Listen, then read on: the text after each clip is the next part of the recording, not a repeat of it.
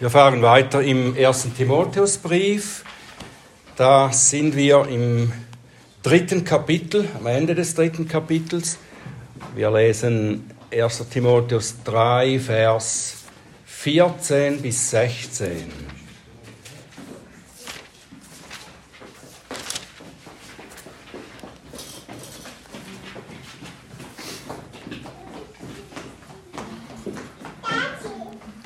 Der Apostel Paulus schreibt, und das ist Gottes Wort, dies schreibe ich dir in der Hoffnung, bald zu dir zu kommen. Wenn ich aber zögere, damit du weißt, wie man sich verhalten muss im Hause Gottes, das die Gemeinde des lebendigen Gottes ist, die Säule und Grundfeste der Wahrheit. Und anerkannt groß ist das Geheimnis der Gottseligkeit der offenbart worden ist im Fleisch, gerechtfertigt im Geist, gesehen von den Engeln, gepredigt unter den Nationen, geglaubt in der Welt, aufgenommen in Herrlichkeit. Vater im Himmel, wir danken dir für dein gutes Wort, das du uns gibst. Danke, Herr, für diese Worte des Apostels, die du ihm eingegeben hast, um uns zu leiten, Anleitung zu geben, dass wir dich besser erkennen können, dass wir unser Leben so führen können, wie es dir gefällt. Bitte hilf uns aufmerksam auf dein Wort zu hören, zu verstehen, was du uns sagst hier und bitte öffne du meine Lippen, dass sie deine Herrlichkeit und deinen Ruhm verkünden. Amen. Ich denke, dass wir jetzt an dieser Stelle im Brief, das ist so ungefähr in der Mitte des Briefes, dass wir hier an diesem Punkt auch nicht nur zur Mitte des Briefes gekommen sind, sondern eigentlich zum Herzen des Briefes. Paulus sagt hier nicht nur, was der Grund seines Schreibens ist, also warum er Timotheus schreibt, warum er diese Dinge schreibt, sondern er fügt in diese Begründung einige Aussagen ein, die erklären, warum das, was er schreibt, so wichtig ist, so wichtig für den Dienst, den Timotheus tut, tun soll und von so großer Bedeutung für die Kirche, für deren Dienst er auch eingesetzt ist. Eigentlich macht Paulus hier zuerst nur eine mehr oder weniger sachliche Bemerkung.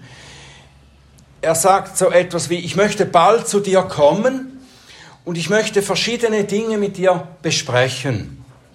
Aber es könnte sein, dass ich verhindert werde. Und darum möchte ich dir die wichtigsten Angelegenheiten schon einmal mitteilen, damit du weißt, wie man das Gemeindeleben nach Gottes Willen gestalten muss. Wir wissen nicht, ob und wann Paulus dann tatsächlich noch einmal nach Ephesus kam.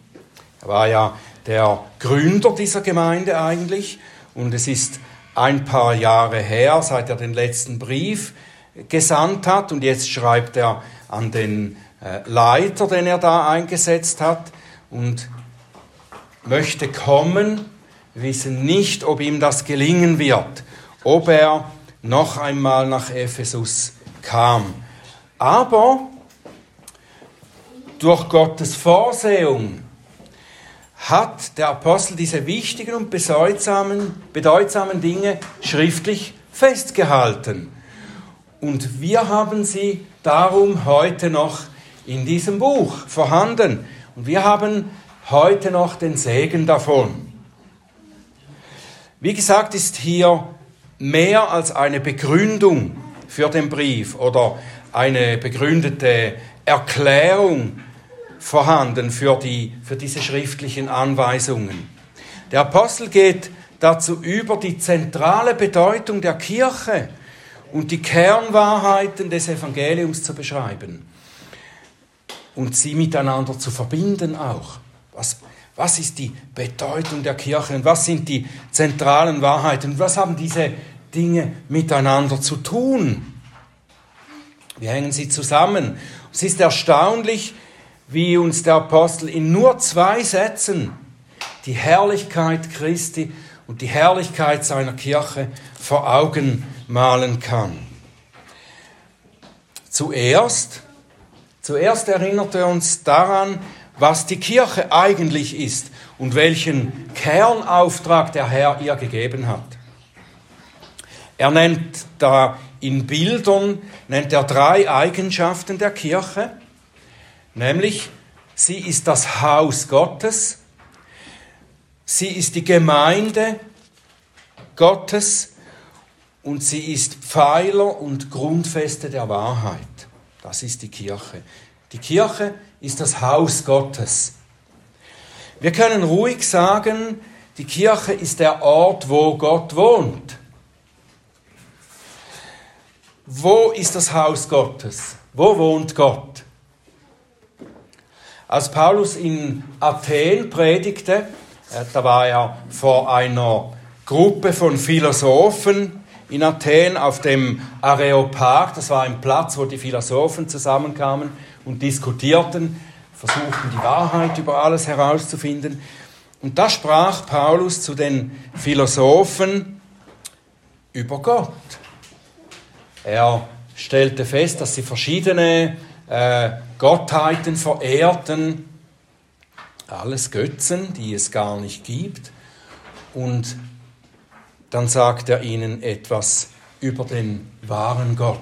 Der sagt in Apostelgeschichte 17, Vers 24, der Gott, der die Welt gemacht hat und alles, was darin ist, der Herr des Himmels und der Erde, wohnt nicht in Tempeln, die mit Händen gemacht sind. Es wird zuerst mal gesagt, wo Gott nicht wohnt, oder? Er wohnt nicht in Tempeln, die mit Händen gebaut sind. Die, die können Gott nicht fassen. Aber wo hat er dann seine Wohnung? Er sagt es an einer Stelle durch den Propheten Jesaja. Jesaja 57, Vers 15. In der Höhe und im Heiligen wohne ich und bei dem der zerschlagenen und gebeugten Geistes ist, um zu beleben den Geist der Gebeugten und zu beleben das Herz der Zerschlagenen. Die, die Menschen mit dem zerschlagenen und gebeugten Geist, da, da wohnt Gott. Und das sind diejenigen, die zerschlagen und gebeugt sind wegen ihrer Sünde. Sie trauern über ihre Sünde und sie trauern darüber, dass sie auf Irrwegen gegangen sind. Da, deswegen sind sie zermürbt und zerschlagen. Und sie kommen zurück zu Gott. Sie suchen Hilfe und Frieden und Vergebung bei Gott. Und aus solchen Menschen, die dann zu lebendigen Steinen gemacht wurden, 1. Petrus 2, 5, ist das Haus Gottes gebaut. Da wohnt Gott. Paulus hat es der Gemeinde in Ephesus schon früher geschrieben, Epheser 2, Vers 20 und folgende. Ihr seid aufgebaut auf der Grundlage der Apostel und Propheten, wobei Christus Jesus selbst Eckstein ist. In ihm zusammengefügt wächst der ganze Bau zu einem heiligen Tempel im Herrn. Und in ihm werdet auch ihr mit auferbaut zu einer Behausung Gottes im Geist, zu einer Wohnung Gottes im Geist. Da wohnt Gott. Und dieses Haus Gottes, sagt der Apostel weiter, das ist die Gemeinde des lebendigen Gottes. Und das Wort, das hier mit Gemeinde übersetzt ist, manche ähm, deutschen Übersetzungen haben hier Versammlung. Das originale Wort ist Ekklesia das ist ein interessantes Wort. Das ist zusammengesetzt aus zwei griechischen Worten, aus Ek und Kaleo. Das heißt, Ek heißt aus, aus etwas heraus und Kaleo heißt rufen oder auch berufen. Und das zeigt gut die Bedeutung der Kirche. Sie ist die herausgerufene, die aus der Welt herausgerufene, berufene Versammlung, Versammlung Gottes. die Kirche ist die Versammlung Gottes, die Gott dazu aus der Welt herausgerufen hat, damit sie einen Auftrag erfüllt. Und diese hohe Berufung der Kirche und der Gemeinden, der einzelnen Gemeinden, ist die Wahrheit zu verwalten. Und darum sagt Paulus, sie ist Pfeiler und Grundfeste der Wahrheit. Das ist die Kirche, sie ist Pfeiler und Grundfeste der Wahrheit. Und der Begriff Grundfeste ist ein alter Begriff, der wird manchmal auch mit Fundament übersetzt, in der Zürcher Übersetzung zum Beispiel. Und das Wort im Original meint eher eine Stütze, also ein Synonym zum Pfeiler, der hier auch genannt wird, Pfeiler und Stütze. Und wir dürfen das eben nicht so verstehen, dass die Kirche das Fundament der Wahrheit ist. Kirche ist nicht das Fundament der Wahrheit. Sie ist Pfeiler und Stütze. Und den Fehler, sie als Fundament zu bezeichnen, hat zum Beispiel die römische Kirche gemacht. Sie sagen, die Kirche ist das Fundament und sie begründet die Wahrheit, so als ob die Wahrheit von der Kirche ausgehe. Und damit haben sie diese äh, römisch-katholische Tradition begründet, die behauptet, dass die Wahrheit von der Kirche ausgeht, in der Weise, dass die Kirchenväter und der Papst, die sagen, was Wahrheit ist. Die Kirche habe das Wort Gottes, die Heilige Schrift, hervorgebracht, sagen sie. Und dem entgegen sagen aber die Kirchenväter und die Reformatoren etwas anderes, nämlich dass das Wort Gottes, die Heilige Schrift, die Kirche hervorgebracht hat. Die Kirche wurde durch das Wort geboren und nicht umgekehrt. Sie ist nicht Fundament der Wahrheit, sondern sie ist die Verwalterin der Wahrheit. Und darum nennt Paulus sie einen Pfeiler und eine Stütze. In, in den Tempeln, die damals gebaut wurden, da waren eben die Pfeiler und die Stützen dazu da, das zu tragen, was auf dem Fundament gebaut ist. Also sie stützen die Wände und das Dach, die Pfeiler. Und so stützt oder eben verwaltet die Kirche die Wahrheit die ihr von Gott gegeben ist, die in sie hineingegeben ist. Die Kirche ist auf das Fundament gebaut, das vorher schon gelegt wurde. 1. Korinther 3,11 Einen anderen Grund kann niemand legen außer dem, der gelegt ist, welcher ist Jesus Christus. Er ist das Fundament. Und nun auf diesem Fundament trägt oder verwaltet die Kirche die Wahrheit, die ihr anvertraut ist. Die Kirche verwaltet oder verkündigt nicht sich selbst und nicht ihre Traditionen, ihre Meinungen von Kirchenleuten oder kluge Ratschläge oder Lebensweisheiten. Das ist nicht die Aufgabe der Kirche. Die Kirche verwaltet die objektive und die absolute Wahrheit, die für alle Menschen gilt. Das ist eine starke Aussage in dieser Zeit, nicht wahr? Die Kirche verwaltet die objektive und die absolute Wahrheit, die für alle Menschen gilt.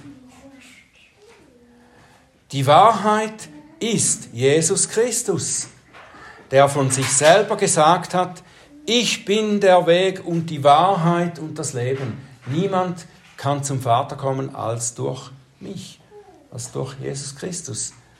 Er ist die Wahrheit. Und Jesus Christus ist als diese Wahrheit das Fundament der Kirche, das sie begründet und das sie trägt und erhält. Und er ist auch die Wahrheit als Lehre, als verkündigte Lehre, die die Kirche eben verwaltet und verkündet. Er ist das große Geheimnis der Göttlichkeit, über das wir dann im nächsten Vers, im Vers 16, mehr erfahren. Zuerst heißt es hier über das Geheimnis der Göttlichkeit, dass das anerkannt groß ist. Und wieder hier ist die Übersetzung eines Wortes ganz entscheidend für das Verständnis. Die meisten deutschen Übersetzungen verwenden hier das Wort anerkannt. Anerkannt groß ist das Geheimnis äh, der Göttlichkeit. Und das tun sie wahrscheinlich, um ein griechisches Wort, das dahinter steht, mit nur einem deutschen Wort zu übersetzen. Und das gelingt manchmal nicht so gut. Oder wenn man ein griechisches Wort, das so viel, so viel enthält, mit nur einem deutschen Wort übersetzen will, da kommt nicht, oft nicht das heraus, was eigentlich da drin steckt in dem Originalen. Ich finde es nicht so, nicht so glücklich, das Wort, das Sie hier gewählt haben. Es gibt wirklich nicht ganz gut wieder, was hier gemeint ist. Das Wort ist äh, ein, ein längeres Wort, das, äh, das heißt homologe, homologomenus und das kommt eigentlich von bekennen. Homologeo heißt bekennen. Und das bedeutet, das ganze Wort bedeutet eigentlich, dass man etwas bekennt. Etwas, das bekannt ist, bekennt worden ist. Und so könnten wir vielleicht besser übersetzen, großartig ist das Geheimnis der Göttlichkeit, das wir bekennen. So tun das äh, zum Beispiel die englischen Übersetzungen NASB und ESV. Die übersetzen das so ähnlich. Großartig ist das Geheimnis der Göttlichkeit, das wir bekennen, das wir miteinander als Kirche bekennen. Und das passt auch sehr gut zum Zusammenhang und zur Form des folgenden Satzes, wenn wir das so sagen. Was Paulus da aufzählt, jetzt im Folgenden, ist in einer poetischen Form aufgeschrieben. Und man nimmt an, dass das Teil eines frühchristlichen Liedes ist oder vielleicht eben ein frühes Bekenntnis in Liedform. Und was so großartig ist, was wir bekennen und wie oben schon gesagt, was die große Wahrheit ist, die die Kirche verwaltet und verkündet, das nennt der Apostel ein Geheimnis. Das Geheimnis der Gottseligkeit oder das Geheimnis der Frömmigkeit. Oder einfach das Geheimnis unseres Glaubens, können wir auch sagen. Warum nennt Paulus das ein Geheimnis? Ist das etwas, das nur wenige Eingeweihte kennen und verstehen? Das glaube ich nicht. Es ist zwar auch ein Geheimnis, weil wir es nicht völlig mit unserem Verstand erfassen können, etwas Wunderbares, wofür wir göttliche Weisheit brauchen, um es zu ergründen. Die geistlichen Wahrheiten, die können nicht von allen Menschen in der gleichen Weise erfasst werden. Und darum schreibt auch Paulus an die Korinther, ich zitiere hier aus dem zweiten Kapitel des ersten Korintherbriefes einige Verse. Er sagt oder schreibt, ich kam nicht, um euch mit Vortrefflichkeit der Rede oder Klugheit das Geheimnis Gottes zu verkündigen. Wir reden Gottes Weisheit in einem Geheimnis, die verborgene, die Gott vorherbestimmt hat vor den Zeitaltern. Uns aber hat Gott es offenbart durch den Geist. Wir aber haben nicht den Geist der Welt empfangen, sondern den Geist, der aus Gott ist, damit wir die Dinge erkennen, die uns von Gott geschenkt sind. Und weiter, ein natürlicher Mensch aber nimmt nicht an, was des Geistes Gottes ist, denn es ist ihm eine Torheit, er kann es nicht erkennen oder verstehen, weil es geistlich beurteilt wird.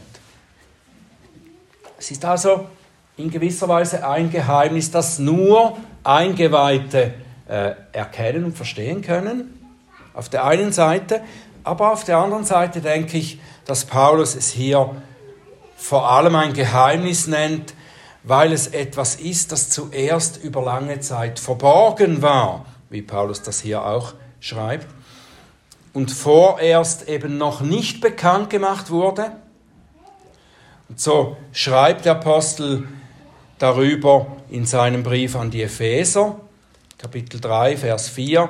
Beim Lesen könnt ihr meine Einsicht in das Geheimnis des Christus merken, das in anderen Geschlechtern den Söhnen der Menschen nicht kundgetan, wie es jetzt seinen heiligen Aposteln und Propheten durch den Geist offenbart worden ist. Und dieses Geheimnis wurde ja im Alten Testament erst nur schattenhaft vorangekündigt. Und die Apostel haben es dann, nachdem es ihnen offenbart wurde, haben sie es erklärt. Und Paulus beginnt nun damit, das Geheimnis durch dieses poetische Bekenntnis zu entfalten. Zuerst sagt er, es wurde im Fleisch offenbart. Das Geheimnis wurde im Fleisch offenbart. Und dabei ist euch vielleicht etwas aufgefallen. Ähm, es heißt nicht, groß ist das Geheimnis der Gottseligkeit, das geoffenbart worden ist im Fleisch, wie es eigentlich grammatikalisch richtig wäre. So wie Paulus den Satz gebildet hat, ist er grammatikalisch eigentlich etwas unsauber. Aber er tut das ganz bewusst. Er schreibt, groß ist das Geheimnis, der geoffenbart ist im Fleisch. Ist eigenartig, oder? Wenn man nur auf die Grammatik schaut, da stimmt etwas nicht. Aber es geht um den Inhalt des Geheimnisses. Er nimmt den männlichen Artikel für dieses Geheimnis. Und dieses im Fleisch offenbarte Geheimnis ist ja eine männliche Person. Es ist der Herr Jesus, der fleischgewordene Sohn Gottes, der menschgewordene Sohn Gottes. Philipper 2, Vers 7 heißt es ja, er, der Gott war, er machte sich selbst zu nichts und nahm Knechtsgestalt an, indem er den Menschen gleich geworden ist und der Gestalt nach wie ein Mensch erfunden also ins Fleisch gekommen, ins menschliche Fleisch gekommen und so in diesem Fleisch offenbart. Er wurde als Mensch geboren, hat als Mensch gelebt, mit allen Lasten des menschlichen Daseins. Er hat alle Gerechtigkeit, die Gott fordert, als Mensch erfüllt. Er hat unsere Sünde getragen, dafür gelitten, wurde getötet und begraben. Das ist das in Fleisch, ins Fleisch gekommene Geheimnis des Christus. Und dazu heißt es weiter, dass er gerechtfertigt wurde im Geist. Gerechtfertigt im Geist. Und gerechtfertigt, das hat hier die Bedeutung von bestätigt. Wir haben hier nicht so ein gutes deutsches Wort für diese, um diese andere Art von Rechtfertigung zu äh, beschreiben, aber bestätigt trifft es wahrscheinlich am besten. Er wurde als der bestätigt, der er tatsächlich ist, durch den Heiligen Geist. Gerechtfertigt im Geist. Und das geschah auf der einen Seite während seines ganzen irdischen Lebens. Bei seiner Taufe kam äh, ja der Geist auf ihn herab, sichtbar gemacht durch eine Taube, die auf ihn herabstieg. Und da kam eine Stimme aus dem Himmel, die sagte, das ist mein geliebter Sohn, auf den sollt ihr hören. Es ist Gottes Stimme, die ihn bestätigt. Und dann bestätigt der Geist ihn auch durch alle die Wunder, die er in der Kraft des Geistes getan hat, bestätigen ihn als versprochenen Messias. Und so macht er das besonders deutlich, als er erklärte, was seine Dämonenaustreibungen bedeuten. Er sagt Matthäus 12, 28, wenn ich durch den Geist Gottes die Dämonen austreibe, so ist also das Reich Gottes zu euch gekommen. So bestätigt der Geist Gottes, er ist derjenige, der Macht hat über alle Geschöpfe, auch die himmlischen Geschöpfe, die gefallenen Engel, die Dämonen. Der Geist bestätigt ihn als den Messias, als den Christus. Aber am meisten ist wohl hier die Bestätigung durch seine Auferstehung gemeint. Es ist der Heilige Geist, der seine Auferstehung bewirkte, nachdem er für uns bestraft, getötet und auferstanden ist. Denn es ist auch Christus, das ist 1. Petrus 3, 18, denn es ist auch Christus einmal für Sünden gestorben, der Gerechte für die Ungerechten, damit er uns zu Gott führe. Und jetzt heißt es zwar getötet nach dem Fleisch, aber lebendig gemacht durch den Geist. Hier der Geist bestätigt durch die Auferstehung, dass er der Christus Gottes ist. Und Römer 1, Vers 3 und 4, der hervorgegangen ist aus dem Samen Davids nach dem Fleisch und erwiesen ist als Sohn Gottes in Kraft nach dem Geist der Heiligkeit durch die Auferstehung von den Toten. Weiter zitiert Paulus aus diesem Bekenntnislied, er wurde gesehen von den Engeln. Und da gibt es eine kleine Diskussion unter den Auslegern, wie man dieses Wort Angelos übersetzen soll. Es kann Engel heißen, es kann aber auch Boten heißen. Ich denke, wir können beides stehen lassen. Engel auf der einen Seite haben eine wichtige Rolle im Leben des Herrn und sie begleiten sein irdisches Leben andauernd bis nach der Auferstehung. Die Engel waren Zeugen und Ankündiger seiner Geburt. Sie dienten ihm, nachdem er in der Wüste versucht wurde.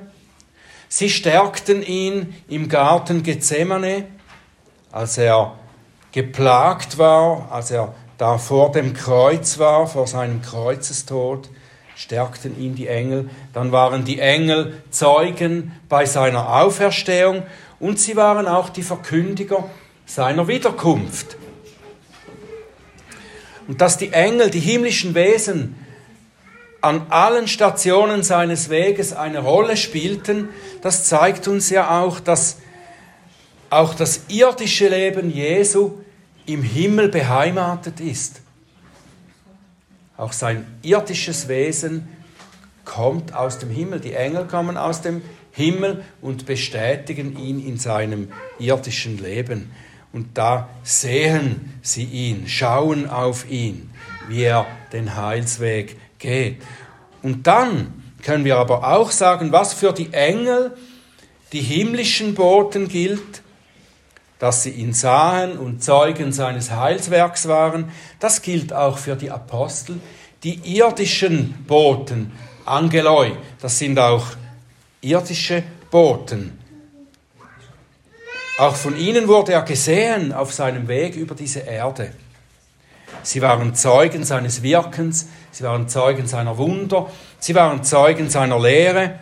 Sie haben all das gesehen und sie haben ihn gehört und durch ihr Zeugnis bekamen wir das Geheimnis seiner Herrlichkeit offenbart und erklärt. Und dann zitiert Paulus weiter, das Geheimnis des Herrn Jesus wurde auch gepredigt unter den Nationen. Und das heißt, dass es nicht nur den Juden verkündigt wurde, sondern unter allen Nationen.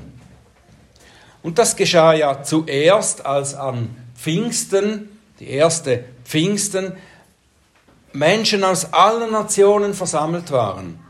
Und Petrus verkündigt ihnen den gekreuzigten und auferstandenen Jesus Christus.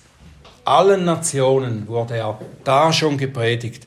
Und dann geht es aber weiter. Gehorsam gegenüber dem Missionsbefehl gingen die Apostel in alle Welt und verkündigten das Evangelium überall in der Welt. Besonders der Heidenapostel Paulus, der zu den Heiden gesandt wurde, der dann die Botschaft auch nach Ephesus brachte. Die Epheser, die diesen Brief jetzt erhalten, durch Timotheus, die wissen, dass auch sie solche sind, die in der Welt, denen in der Welt dieses Geheimnis verkündigt wurde. Und dann heißt es weiter, das Verkündigte wurde geglaubt in der Welt. Und die Betonung hier ist sicher, dass es in der ganzen Welt an allen Orten geglaubt wird. Erinnert euch, wie der Apostel schon im zweiten Kapitel mehrmals diesen Hinweis gibt. Es soll für alle Menschen gebetet werden, das heißt alle Menschen überall in der Welt auch. Und alle Menschen sollen die Wahrheit erkennen und glauben. Und an allen Orten soll Gott angebetet werden im Glauben.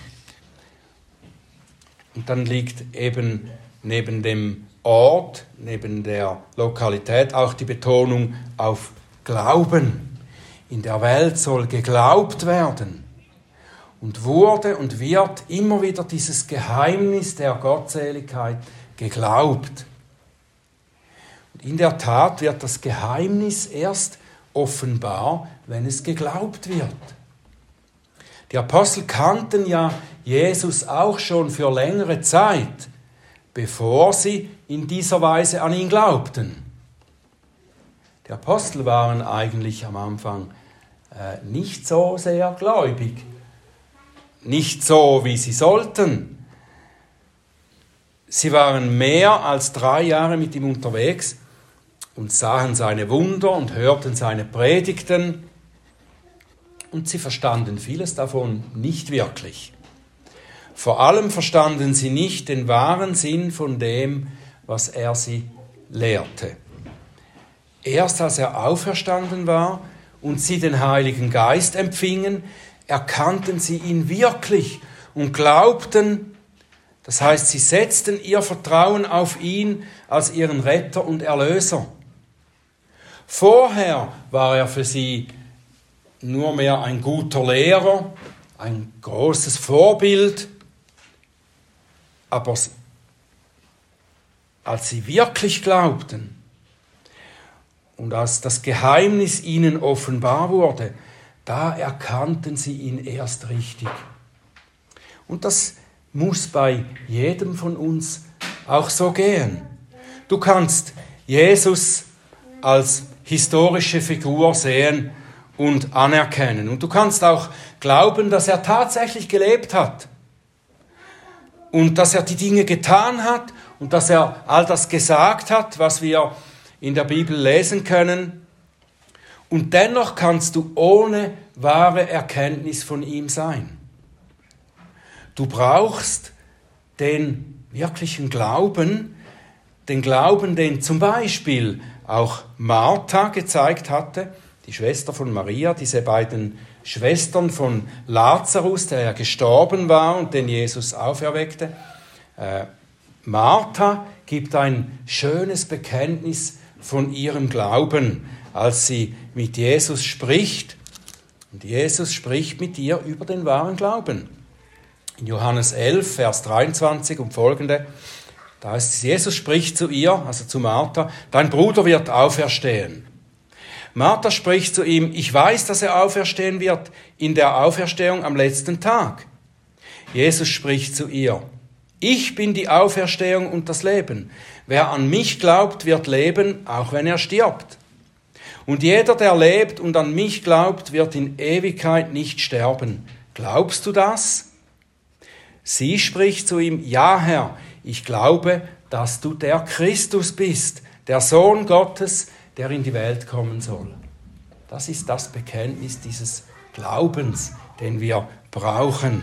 Marthas Glaube war das Vertrauen auf Jesus als den Christus, als den Sohn Gottes, der als Retter in die Welt gekommen ist und der ihr das ewige Leben gibt. Und das ist der Glaube an das Geheimnis der Gottseligkeit. Christus, Gott der Sohn, der geoffenbart wurde im Fleisch, in seinem Menschsein, der bestätigt wurde durch den Heiligen Geist, gesehen und erkannt von Gottes Boten, verkündigt überall in der Welt.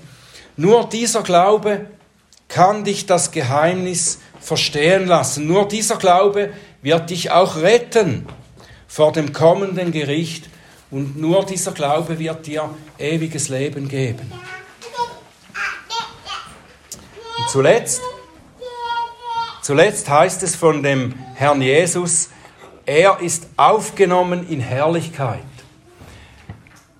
Und damit wird uns abschließend noch einmal die absolut wichtige Tatsache vor Augen geführt, dass der Jesus, an den wir glauben, dass der nicht nur auf dieser Erde lebte und wirkte, er ist nicht nur ein guter Lehrer und Wohltäter und ein großes Vorbild, er ist der auferstandene und verherrlichte Sohn Gottes, der zur Rechten des Vaters auf dem Thron sitzt und regiert.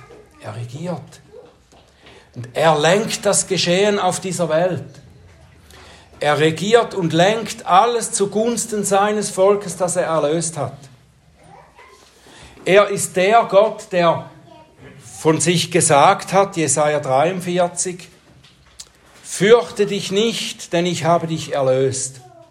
Ich habe dich bei deinem Namen gerufen, du bist mein. Wenn du durchs Wasser gehst, ich bin bei dir. Und durch Ströme, sie werden dich nicht überfluten. Wenn du durchs Feuer gehst, wirst du nicht versenkt werden. Und die Flamme wird dich nicht verbrennen, denn ich, der Herr, dein Gott, ich, der Heilige Israels, bin dein Retter. Ich gebe Ägypten für, als Lösegeld für dich Kusch und Seba an deiner Stelle, weil du teuer bist in meinen Augen und wertvoll bist und ich dich lieb habe, so gebe ich Menschen hin an deiner Stelle und Völkerschaften anstelle deines Lebens. Das ist der Auferstandene, der auf dem Thron Gottes sitzt und so für uns, für sein Volk regiert. Lasst mich zusammenfassen indem Paulus zuerst die Identität seiner Kirche beschreibt und dann durch das Bekenntnis oder diese Liedstrophe die Identität des Erlösers skizziert, verknüpft er beides miteinander. Also die Kirche und den Erlöser, das gehört zusammen. Christus bestimmt die Identität der Kirche. Und darum muss auch das Leben und der Dienst der Kirche ihn abbilden und ihn der Welt vorstellen. Wir sind das Haus Gottes, der Ort, an dem Gott wohnt und wo seine Wahrheit verwaltet wird. Wir haben die Offenbarung Christi erhalten, uns wurde gezeigt, wurde er gezeigt und wir haben an ihn geglaubt. Und wie der Apostel an anderer Stelle sagt, ich glaube, darum rede ich, so verwalten auch wir das Geheimnis der Gottseligkeit. Nicht nur dadurch, dass wir es für uns festhalten, sondern auch indem wir es verkündigen, weitersagen.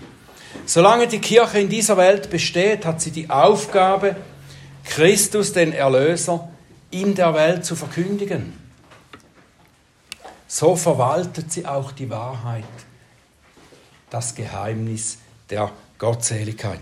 Wir tun das, Christus in der Welt zu verkündigen. Das tun wir, indem wir die Ordnung der Kirche, wie Paulus sie vorgibt, nach seiner Schöpfungsordnung bewahren, dass wir in seiner Schöpfungsordnung leben, indem wir ihn auch nach seinen Anweisungen anbeten und indem wir der Welt um uns herum den Herrn, dem unser Leben gehört, vorstellen, damit auch sie die Wahrheit erkennen und gerettet werden können.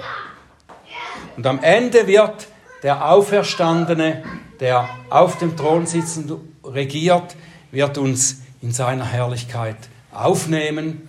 Und er wird sagen, wie er sagt in Matthäus 25, 23, Recht so, du guter und treuer Knecht, über weniges warst du treu, über vieles werde ich, sich, werde ich dich setzen. Geh ein in die Freude deines Herrn.